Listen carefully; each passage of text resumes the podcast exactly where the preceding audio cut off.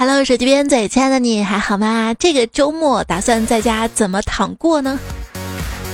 欢迎你来收听《肥宅快乐水》《肥宅快乐事》系列的《肥宅快乐段》，我是肥宅快乐彩啊。周末吧，在家待着吧，就会发现这个天气挺尴尬的。不开空调热，开空调的话还得去买一台。之前一直都好奇啊，说这个天气预报里的体感温度到底是怎么计算的？会不会气象局专门有个职位就叫体感温度测量师？他会时不时脱光到户外感受温度，然后进行发布呢？好吧，这个不是重点啊，重点是我会时常关注你那边的天气情况。比如说，你住的城市下雨了，很想问你什么时候出太阳，不能让你凉快太久啊。这一下雨啊，你会发现，下雨必没带伞，买伞雨必停，出门伞必丢，带伞必晴天。没有伞的孩子。要努力搓防晒霜啊！没有伞的孩子要努力奔跑。听起来伞是一种代步工具啊！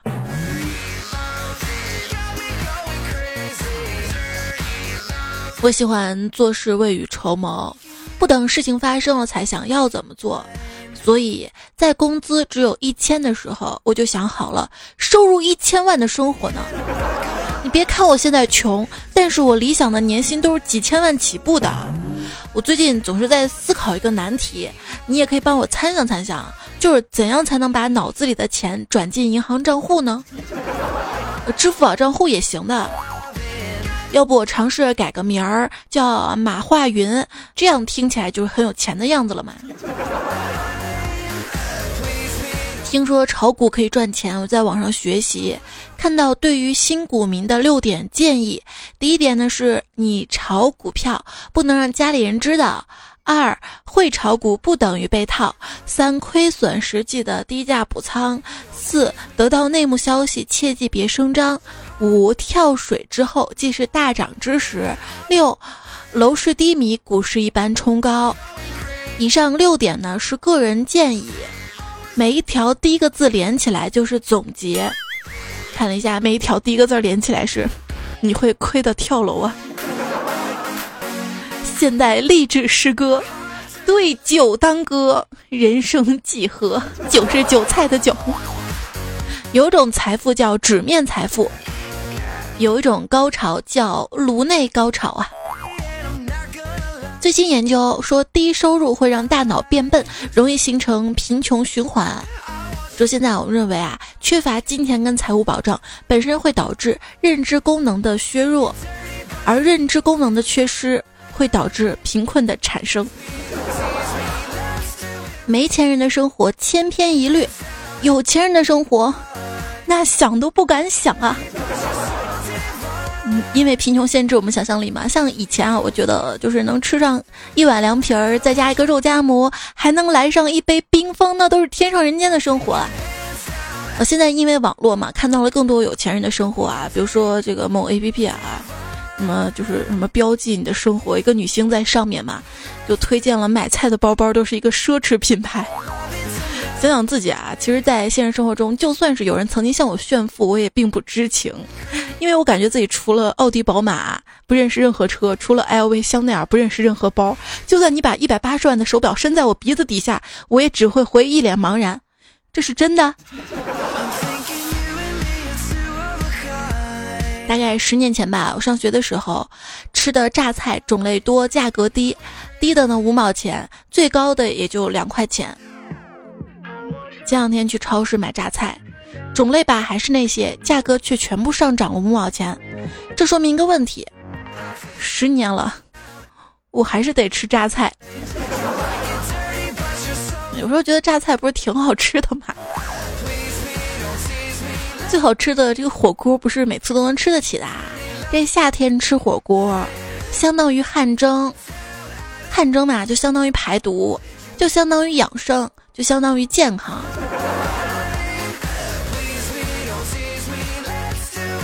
之前不是脖子疼嘛，然后医生还教了我一套颈椎的保健操。我说我记不得顺序啊。他说，你难受的时候就用头在天空写一个粪字儿，大粪的粪。后来我发现用屁股写粪还能治疗腰椎间盘突出。如果你蹦迪不知道做什么动作，也可以试着用头加身子在空气中写一个粪字儿。来跟着音乐，点儿点儿，横竖。小时候，妈妈说要好好学习，不然长大了要去掏大粪。于是小明努力学习，考上了大学，读了医学博士，进了肛肠科，依然是一个掏大粪的。那个我是学生物工程专业大一的，我以后会研究出长生不老的方法，并且不告诉你们。底下回复说：“ 你读到大二就不想再活下去了呀？”就每次去医院嘛，我妈都说以后学医吧，当医生多好啊。然后每次都正在安静低头写病历的医生，突然来一句：“啊，千万不要学医啊！” 之前还有人说我想学法医，但是家人希望我做普通医生，我该怎么说服他们呢？你可以跟他们说，这法医没有医患纠纷呢。就说到医患纠纷嘛。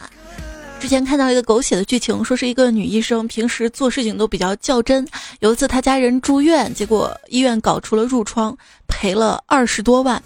就他辞职不干了，卧薪尝胆两年，拿下律师资格证，成立了律师事务所，专注打医疗纠纷官司。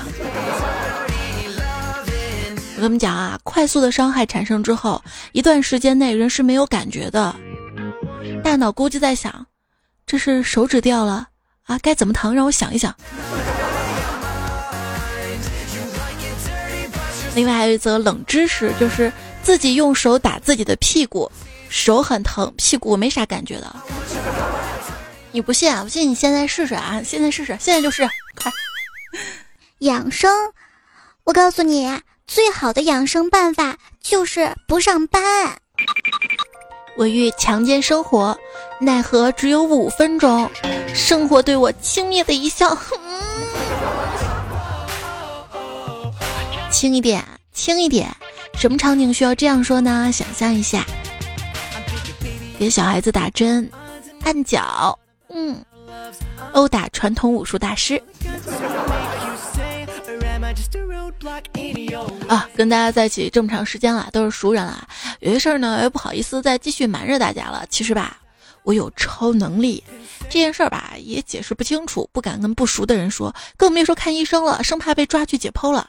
这话说回来吧，我的超能力具体表现在一定程度上，就是能操控气候的变化。怎么说呢？就是其实我刚好已经说过了，就是你想不起来啦？就是说我一带伞，那就不下雨。我一不带伞就下雨，我都不敢买车，我生怕我一洗车第二天就下雨。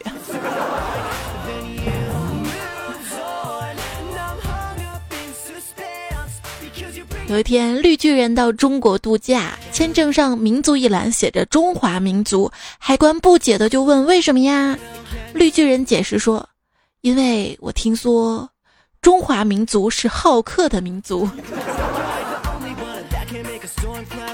哎，热情好客啊！包括现在很多便民服务啊，我经历过最便民的服务就是，当我不小心点到迅雷下载的播放键，播放器就在一瞬间安装完毕，并且开始播放，真正做到了最多点一次。刚才我越南同学联系我说，他从中国的网站上下了一个盗版电影，下完之后电脑就多了一个流氓软件，中文看不懂，卸也卸不掉。然后他截了个图给我，我一看是三六零啊。有百分之三十的中国网民是通过拼多多小程序才完成了人生中的第一次网购，百分之二十二的中国网民有史以来玩的第一款网络游戏是跳一跳。我觉得阅文集团一定会异军突起的，因为腾讯可以从海量的聊天记录当中提取出无数个故事来，再骚气的加一句“如有雷同，纯属巧合”。一个人在网上的经历，在圈子里的名气都不能代表这个人的真实言行。网络呢是一层滤镜，无论对于屏幕这边的人或者屏幕那边的人，无论 follow 谁，都不要用关注数跟名气来神化对方，要随时保持怀疑，倾听输出，但不要造神，造神毁人。啊，那个最近啊，这个百度发布了声明，说李彦宏有小小三，彦宏有小三跟私生子，传闻为谣言，已向公安机关报案。据悉，百度找的是网上排名第一的警局，目前案件已经进行到了给王警官汇款的阶段。李彦宏说：“中国人对隐私没那么敏感啊，那我们现在就可以八卦一下他的隐私了啊。”放高利贷改叫 P to P，乞讨改叫众筹，统计改叫大数据分析，忽悠改叫互联网思维，做耳机改叫可穿戴设备，办公室出租叫孵化器，看场子收保护费叫平台战略，搅局叫颠覆式创新啊！借钱给一个靠谱的朋友叫天使投资，借钱给不靠谱的朋友那叫风险投资。未来一定要学会制造概念，还要学会讲故事。更要学会优雅措辞，是啊，这个优雅措辞，比起在标志上面写“不要钓鱼”，没有鱼应该更有作用。自从有了网络，很多词语都被造了出来，比如说打酱油，无疑是最伟大的网络词汇了。它所代表的语境意义无可替代。想想，拿什么词儿还能替代打酱油啊？几乎无法从汉语或者其他语言当中找到准确的词汇相对应。它是现代汉语的杰出发明。十八年前刚刚接触网络，常常有世界触手可及的奇妙感觉。如今技术越来越先进，那种感觉呢却越来越少了。怎样说明我是一个老派的人呢？就是一个文档嘛，我能存成 DOC，绝对不存成 DOCX，能存 TXT，绝不存 Word。我就喜欢瘦瘦的样子，文档的窗口也不例外。我能用千千静听，我就不用什么网易云音乐。千千静听，你看那个窗口多瘦啊！我就喜欢瘦瘦的样子。以前屏幕小是吧？九十年代这个概念，对于不同的国家是完全不同的。对于日本来说呢，是老人少一些、技术差一些的现在；对于美国人来说呢，是鲜花着锦、烈火烹油的不久以前；而对于中国来说呢，是一个异样到难以适应的时空了呀。发展之快啊！五六年前呢，人和人之间都是点头之交，现在都变成点赞之交了。很多朋友到最后，唯一的联系方式只剩下点赞了。就有人问啊，说为什么现在跑马拉松的这么多了？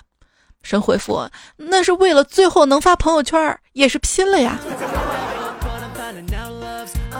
哎呦，服我自己了，把一条不想让某个人看到的朋友圈，设置成了只让他看见，太尴尬了。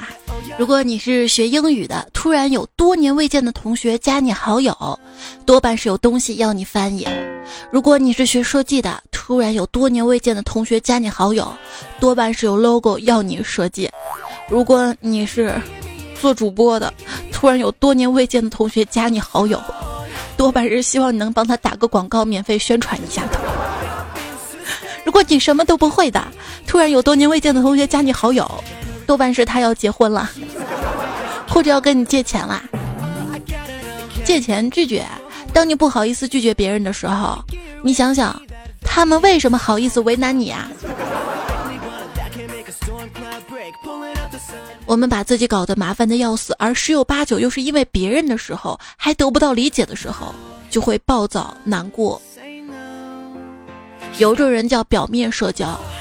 平时整天在网上跟别人口嗨，哎，有空出来玩吧，来我家玩啊，下次一定去哪玩吧，你来这儿找我吧。一到真正人家要约他们的时候，他们就怂了，开始装作看不到不回，或者第二天才回了。人际关系就像稻田，熟了自然就黄了。在人际交往中，应该一开始就暴露出一些缺点，在日后相处中呢，他会慢慢发现你的优点，这叫做加法。如果一开始隐藏缺点而只看优点，随着相处，缺点慢慢的暴露出来，这就叫做减法。那还是应该做减法是吧？所以就，就说好多人自称自己肥宅，一见面美的要死。这种就是伪肥宅，他们吃健康餐，喝纯净水，喜欢线下社交聚会，每周健身三次以上。女的有马甲线，男的有腹肌。就这种人，偶尔打个游戏、看个剧，竟然自称肥宅，这是肥宅界的耻辱败类。各位千万要警惕他们，不要同流合污。女的没有一百三十斤，男的没有二百斤，别说自己是肥宅，好吗？也就是去年吧，咱们段子啊，或者是在。微信上面，嗯，说到了“肥宅”这个词儿，大家都有意的躲避，说我不是肥宅啊，是吧？都觉得自己不是。但是后来你会发现，很多人就慢慢的大大方方承认了。而到现在，又有一群人明明不是吧，在装肥宅，肥宅都成理想了啊！没错，想当一个死宅，交流全靠网络一线牵，聊得来就聊，聊不来就互删，江湖不见，不面基不奔现。不用费劲儿管理面部表情跟肢体语言，不用在乎自己是不是什么不经意的行为让别人不快乐。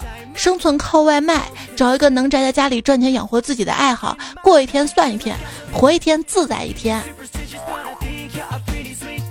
嗯，真的超喜欢这个模式。同一个世界，同一个梦想，为肥宅梦想努力。一个人的行走范围就是他的世界。普通人熬夜肝，肥宅熬夜脂肪肝。看家本领混吃等死，擅长本领花钱，拿手好菜歇菜，唯一社交点外卖，拿手节目白日梦。约段友叫文强若在，你知道吗？人的一生可以分成两半，一半时间是睁着眼睛乱想，一半时间是闭着眼睛瞎想啊。有钱能使鬼推磨嘛？以前看到这句话，我觉得我以后就是那个有钱人。现在啊，我只想做个鬼。这百分之九十九的丧都是闲出来的，又闲吧，又没钱，没有目标，整天焦虑到不行，还觉得很累。脸说你这个丑逼，身体说你这个死胖子，大脑说你这个蠢货，人生说你这个 loser。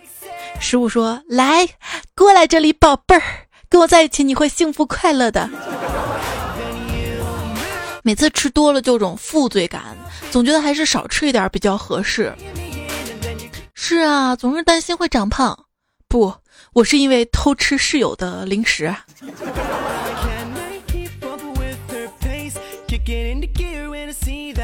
人的皮到底是真皮还是人造革呢？得看啥样的脸皮了。哎，各位女孩子注意一下啊！这男的说我养你，意思是管吃管住，跟招工单位差不多。如果你还想买贵的化妆品、买贵衣服、买高跟鞋、买包包、买演唱会门票、买手办等等，不是家庭必备的物资，就得看老板、老公的心情，看单位福利。若是不想看脸色，想买啥买啥，必须有自己的工作，有收入。要靠自己，靠别人，你是主公；靠自己，武强自刎。靠别人，你是公主；靠自己，不如靠别人。哎，吃亏是福，这句话肯定是经常占别人便宜的睿智想出来的吧。其实，像网络上的杠精啊、喷子、键盘侠，他们的所有话语可以总结成一段话：凭什么不让我骂啊？我生活都苦成这个样子了，只能让我骂一骂这样子。别跟我说人话，我听不懂，我就要骂。是啊，人生怎么样子？回顾一下：第一步，错过了接班的尾巴；第二步，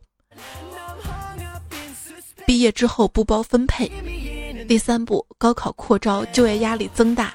第四步，基本自己独立购房，还贷成家；第五步，人到中年开放二胎；第六步，二胎换房遭遇翻倍的房价；第七步遭遇中年事业瓶颈，第八步基本独生子女，四个父母养老啊。经常给我妈买些东西嘛，我会发现给我妈买护肤品，不给她买第二瓶，她绝对不会用第一瓶的，她就觉得要摆到那儿。有时候我特别不理解，我说妈，你们这中老年人拍照总拿个丝巾抖来抖去的。我妈说啊，十五岁的时候跟你一样追赶潮流，但五十岁我开始热爱俗气的一切。你觉得是我老了吗？不，我只是一如既往的热爱十五岁时候喜欢上的东西呀。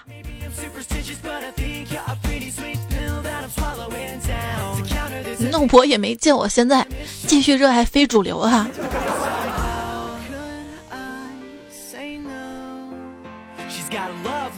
有段时间，我妈来我家住，我下班一进厨房就发现，妈，你干嘛买新锅啊？以前的还能用啊？我妈说，我没这个闲钱给你买锅，就买了十个钢丝球。妈，你把我的锅，那个锅就是有专门的涂层的那个。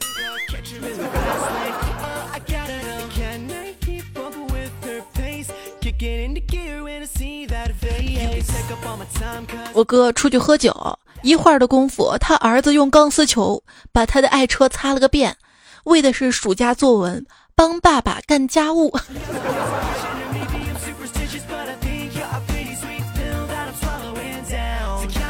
有一次我去澡堂搓澡，对搓澡大妈说：“大妈，我有几天没洗澡了，身上比较脏，你别介意啊。”大妈说：“没事的，我这搓了几年了，什么样都没见过。”啊接着开始给我搓，搓了一会儿，大妈说：“哎，你有点过分了啊！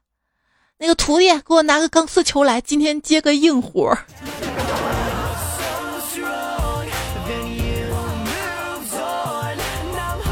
大妈把我搓干净了，你快了是吧？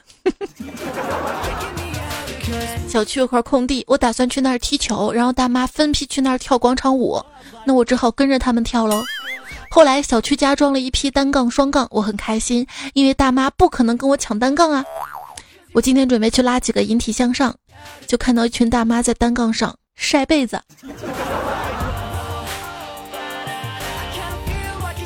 说到大妈啊，前段时间网上看了一个段子啊。说，自从中国老人免费乘坐公交车之后，上海市区的大妈每天一清早乘坐公交车到郊县农民家讨价还价买新鲜的鸡蛋，开心的乐此不疲。同时，上海郊县的大妈赶清早的到市里大超市抢购劲爆折扣鸡蛋，回家放到自己家的鸡窝，等候城里大妈的选购，选完了再不断的补充，也开心的乐此不疲。这就是当下中国经济供需两旺的写照啊！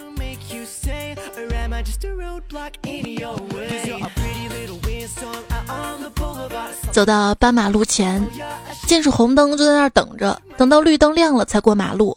而几个老人却疾步如飞的闯红灯。我闺女一脸不解的就问妈妈：“为什么他们那么老还闯红灯呢？”我没回答。一个老头说：“我们过得了这个路口就赢得了时间，过不了这个路口就赢得了金钱呀。”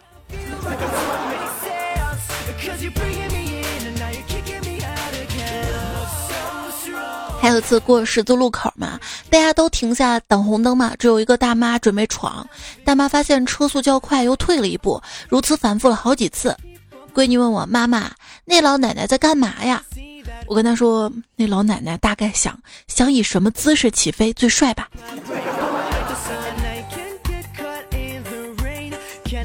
那天，一个爷爷被车撞了，他盘坐抱着有点血迹的塑料袋，哭喊着。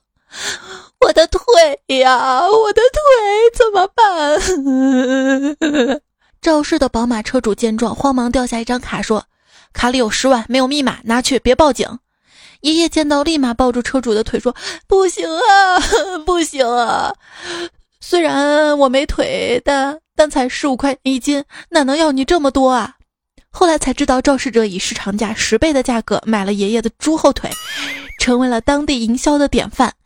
猪肉佬们都对他刮目相看呢。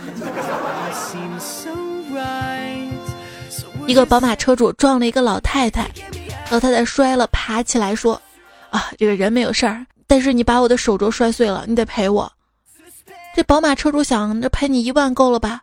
老太太说不够，我这帝王绿的手镯随便一卖就两千五百万。嗯，车主当时震惊了。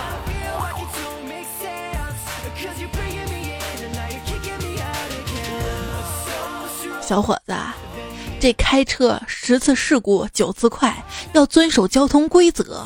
司机一杯酒，亲人两行泪，宁停三分不抢一秒啊！听着大妈这么说，我实在忍不住了。我说：“大妈呀，你以后眼睛看清楚了，要找车标四个圈或者前面一大串英文的碰。您碰我算怎么回事啊？啊，我开这么慢，我会看不到您啊！您快起来吧，我还要洒两条街的水呢。”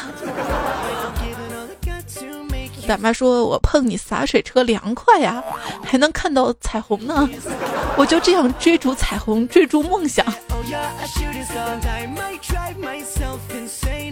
服还是不服？现在依然是一个问题，因为在你扶起老人之前，你永远不知道他会不会讹你。我们把这种现象叫做薛定谔的讹。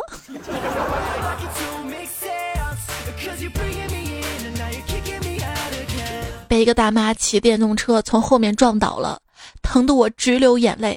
大妈慌了，这个时候突然跑来一个帅哥，特别紧张的关心我：“你能站起来吗？”我点点头，然后帅哥愤怒的指责大妈，言辞犀利，我听不下去了。我说：“没什么事儿，你别难为大妈了，她也不是故意的。”于是帅哥高兴的说：“行，妈，没事了，走，我载你回家。”艳遇这辈子是不可能艳遇的了。人人都是自顾不暇的泥菩萨，别指望谁能帮你渡过现实这条河。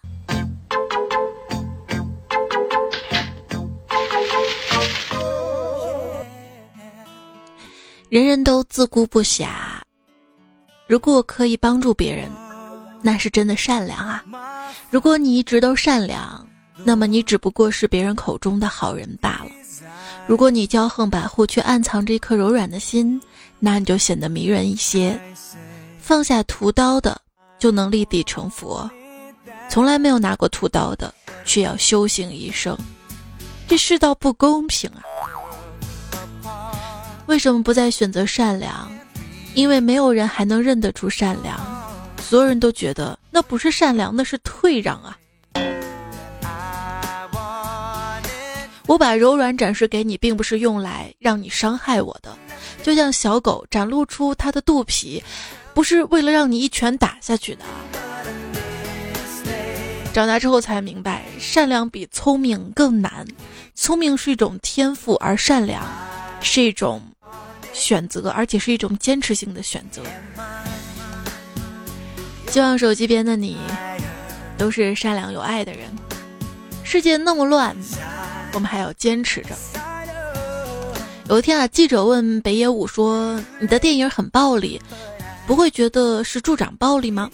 北野武说：“世界上还有那么多很美好、让人感动的电影，也没觉得会助长世界变得很和平啊。”《名侦探柯南》里面时不时就会说：“啊，好不容易出来一次，居然碰到这种事儿。”可是你们明明一直在外面晃荡啊，哪里好不容易了？我们肥宅才好不容易出来一次，好吗？比如说出新电影的时候，还是坐在电影院里哈。一朋友说：“我刚刚看完《复联》，刚坐下的时候，旁边一个男的很激动的说：‘我看不下去了，我是漫威粉，我怕我太难过。’然后幻视出来的时候，他说：‘臭人来了。’”有猫了不起说，当时留着胡子的美队出来的时候，旁边一个女生告诉他的同伴：“这是万磁王。”然后说，突然想起黑豹彩蛋吧唧出来的时候，后座女生用响彻整个电影院的声音惊呼了一声：“我操，雷神！”要文明啊！爱踩踩蘑菇精说：“滚，能换种说法吗？”窜吧，孩儿，能文明一点吗？去吧，皮卡丘，能高尚一点吗？奔跑吧，兄弟，再能上档次一点吗？世界那么大，你怎么不去看看呀？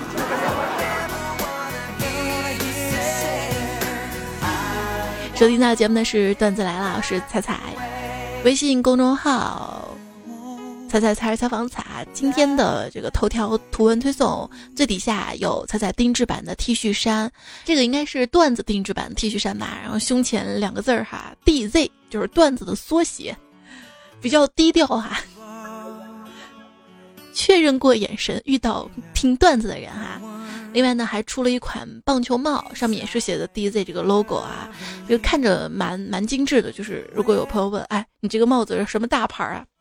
跟他说是 DZ 牌的，DZ 什么意思呢？就是段子的意思，他绝对想不到。还有两只杯子啊，这两只杯子，一个写着 D，一个写着 Z 嘛，我就喜欢拿 D 的那个杯子，我就可以说我是 D 杯。不行就干脆整最大的 Z 杯。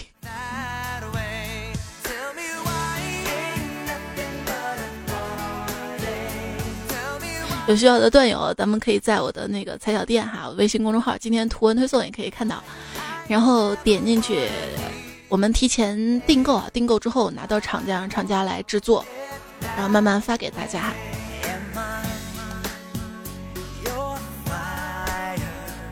然后上期节目呢，说到了这个情话，彩彩来了。C C 呢说彩彩啊，情话一定要用在恋人跟情人身上，千万不要用在爱人身上啊！亲身经历了，听完你的节目嘛，我就对我媳妇儿试了试，然后我就问他，老婆，你知道我想吃什么吗？媳妇儿回复说吃渣，吃渣是什么东西啊？然后我又问，那你知道我想喝什么吗？媳妇儿回答说：“喝奶。”最后我问：“那你知道什么酒最好喝吗？”媳妇儿居然说：“拉黑，拉灰。”没事儿，不管他回什么啊，你都可以回。你呀，张华英说：“现在男生真的是太惨了吧？不会撩人吧，被说成直男；会撩人吧，又被说成渣男。这都被你看透了。”啊就是我表弟嘛，告诉我他约了一个女孩子出去，女孩子拒绝了他。我说那你准备怎么办呢？他说我不会放弃的。我说不对，你不应该去打扰他，他已经回绝了你。他听到这个答案特别震惊啊，因为从来没有人教过他要尊重女生的意愿。不是白听呢，改了一下啊，上期节目的那个段子。哎，你找什么呀？我帮你找。我不找什么。你是不是找这款洗发水？这不是我找对象，你帮我找找吧。啊，你是要买象棋啊？这边走。一个在洗浴专区的促销员儿，甚至他可能是某品牌促销员儿，愿意老远的带你去买象棋，这说明什么？说明还是嗯。他咪的说，本人三十岁大龄女一枚，相处了半年的对象开始谈婚论嫁，双方家长都挺满意，可我却越来越难受，突然觉得我们俩哪哪都不合适，这是传说中的恐婚，还是真的就不合适了呢？可能受现在这个网络啊，还有些新闻的影响吧。如果你确定过这个人非嫁不可的，就是对的人。那么你还在犹豫什么呢？或者他根本就不合适，只是好像要结婚了，要在一起了，自己也不知道为什么稀里糊涂的。今天看了一个新闻啊，说是民政局领证小两口嘛，那个女的就说她还想再考虑一下，男的就在民政局大厅打这个女的，然后下午他们俩又来欢欢喜喜的领证了，很多网友就评论这个女的是不是脑子怎么怎么么。别人的事情我们不去评论哈，但是你要清楚自己想要的是什么。然后既然选择了，就相信自己，相信对方。多少婚姻都破坏在怀疑上啊！秃驴竟敢跟频道抢师太说彩姐啊，明人不说暗话，我想找个小哥哥当对象。我看很多人给你这条留言点赞，但是 为什么没人给你留言呢？是不是你的昵称太拉轰了？XSDA 说宁愿没对象，自由最可贵。色香味俱全说过完节啦，各种虐狗，各种秀恩爱，真是够了。还是我踩最好，爱你啊！如果你不想被虐，你是不会被虐到的。嗯，比如说海烟他说：“今天有人突然问我五二零是什么意思，我反手就给他一巴掌，这都不知道？五是五个落实：落实经济结构调整，落实精准扶贫，落实社会保障，落实环境治理，落实反腐倡廉。二是两个要：要经济发展，要碧水蓝蓝天。零是对违法的零容忍。”掌声送给你哈。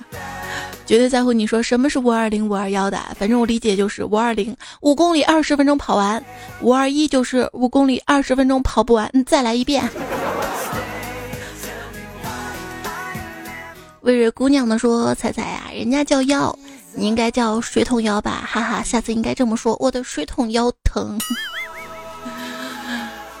你就搓我吧哈，不光抽我的腰，还抽我的心。”良言协议说。储量大，埋藏浅，出油多，油质好，感觉这是在形容 我的脸。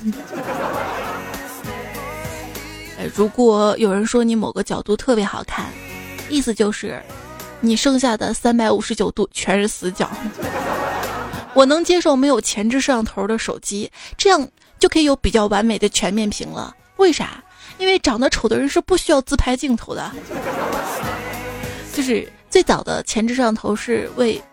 这个电话会议做准备的，谁曾想到后来都用来自拍了？但是你会发现前置摄像头自拍总是不好看哈，这长相问题。小声说：“你享受就不能享受，你享受了就不能瘦，你瘦了就享受了，你既不享受又不瘦，就等着受罪吧。”我问你，你瘦了吗？我再问你，你受得了吗？他说：“这个享受呢，是享受吃喝玩睡，在家宅的这个享受。”峨眉小道士说：“彩彩最近在减肥，还瘦了好几斤。”于是我便请教彩彩有什么减肥秘诀。他笑着说：“我养小动物，只要餐前一直盯着小动物看，就会一边看一边吐，哪里还有胃口吃？呃，养啥动物呢？嗯，我养的是屎壳郎。”蔡小米说：“胖不是罪，只是上帝嫉妒我瘦下去会太完美。”哎，我也这么觉得。菲娜说：“那些想戒肉的，直接戒掉饭就好了，一了百了。”直接饿死吗？反正每次我我想减肥的时候啊，我会搜，因为我知道就是单纯的节食是减不下去的。我会搜什么运动减肥啊，节食运动餐呀。然后最后看的最多就是运动餐，我看着就饿了，又去吃了。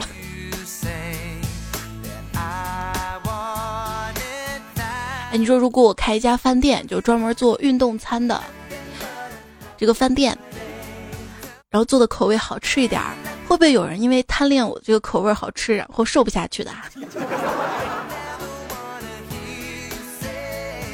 匆匆时光说：“彩，这天热的，连运动都不想做了，坐着就出汗，那就更别说剧烈运动了，会严重缺水的。嗯，可以喝水啊，记得多喝水啊。”这是魏傻子说：“天热吹空调，感冒流鼻涕；大热天流着鼻涕去医院拿感冒药，开药的医生怎么怪怪的眼神看着我？然后他他居然笑了，好尴尬又难受，再也不敢把空调开低啦。”就是我那天去看医生嘛，半个小时之后，医生跟我说。你看够没？潇潇说明天医院组织体检，有小伙伴羡慕我说免费的好安逸。我想说，你根本不懂那种又饿又想撒尿的感觉呀。吉姆猪征战宇宙说，我有三个朋友，一个普通朋友，一个文艺朋友，还有一个彩彩。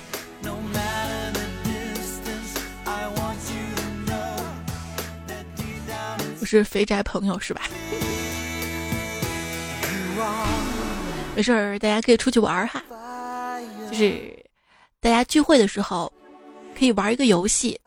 就是首先全体夸在座的某个人，被夸奖那个人要选出谁夸奖他夸的最好，这个人呢当选 MVP，然后大家再选一个接着夸，反正就是这种迷之游戏。被夸的人很高兴，当选 MVP 的人也很高兴，除了高兴就是高兴，特别适合精神疲惫的朋友在一起玩一玩的哈，get 起来。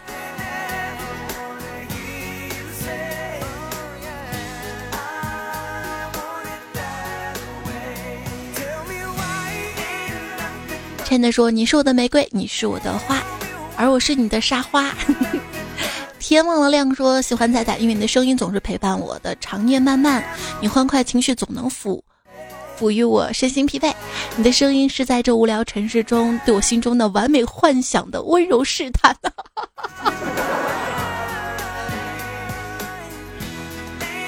下一秒我就要心动了，怎么办？怎么办？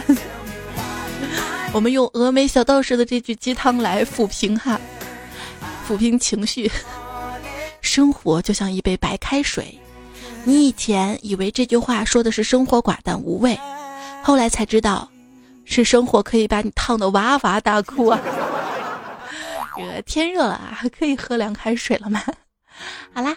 今天的段子来了，就跟大家墨迹到这里了，非常感谢你的收听、陪伴、守候，谢谢你的点赞和留言，谢谢你的推荐、热情转发，谢谢谢谢，一路上有你，祝你周末愉快。虽然天气很热啊，也别总是宅在家里。你看那位朋友宅在家开空调，不都感冒了吗？没事出去走走，多运动哈。毕竟瘦到一定的身材。才能穿得上彩彩定制版 T 恤的加大码。